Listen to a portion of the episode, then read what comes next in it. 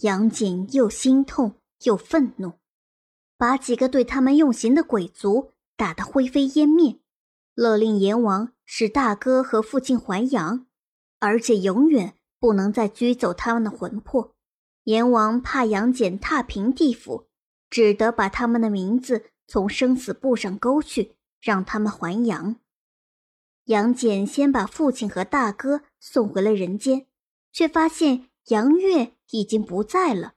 原来他们的小妹在父亲死后也踏上了拜师学艺的路，她拜了白帝少昊为师，正在西岳华山勤学苦练，为救出母亲做准备。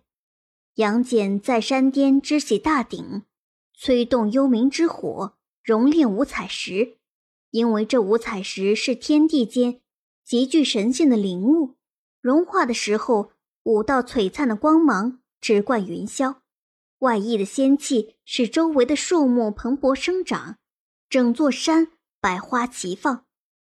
蹲在旁边观看的哮天犬舔了一滴滴在地上的溶液，竟然也有了灵气，能够化作人形。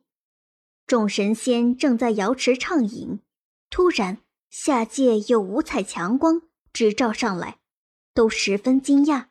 玉帝忙招来千里眼、顺风耳去打探消息，得知原来云姬在凡间生下的孩子在演练劈山斧，准备劈开桃山救母。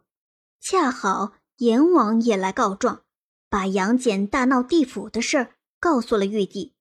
玉帝的威严哪能容得一个？仙人与凡人结合生下的孽种侵犯，他知道这孩子本领不凡，便钦点天蓬元帅、托塔李天王、哪吒三太子、南极战神和北极战神，带着三万天兵天将去捉拿杨戬。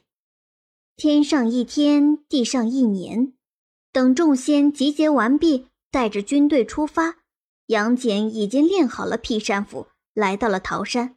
杨戬面对千军万马毫不惧色，朗声说：“儿子救母，天经地义，我不想与各位为敌。但如果谁要阻止杨戬，就先来领教一下我这三尖两刃刀的威力吧。”他说罢，将兵器朝旁边的巨石上一挥，几丈高的巨石瞬间化为粉末。带头的几位神仙交换了一下眼神。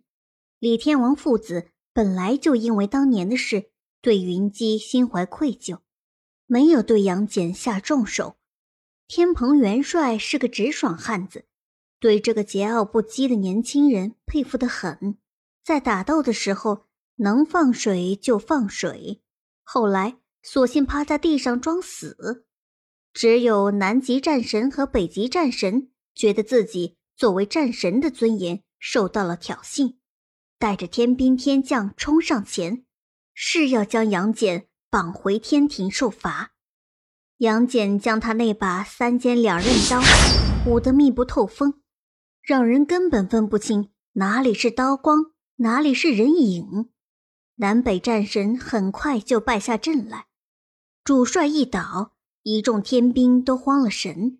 哮天犬的身体越变越大，最后变成了一条三四米高的巨型黑犬，朝着他们一阵追赶狂吠，吓得天兵天将四下奔逃。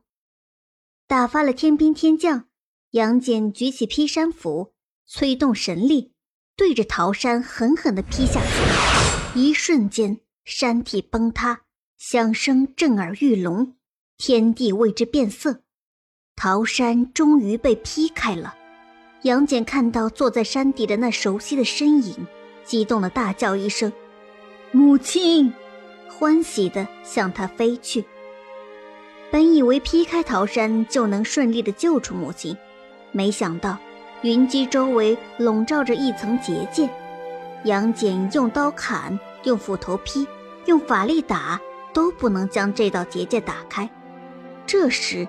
玉帝带着众仙出现在半空中，嗡声嗡气地说：“杨戬，我为了以防万一，在你母亲身上设下了结界，别人是解不开的，一味的劈砍反而会伤了他。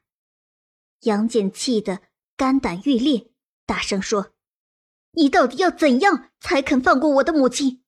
如果不能救出母亲，我杨戬定会踏平天宫，拆了你的凌霄宝殿。”玉帝没有想到他会如此强硬。如果杨戬真的大闹天宫，那玉帝的面子更不好看。玉帝眼睛一转，计上心来说：“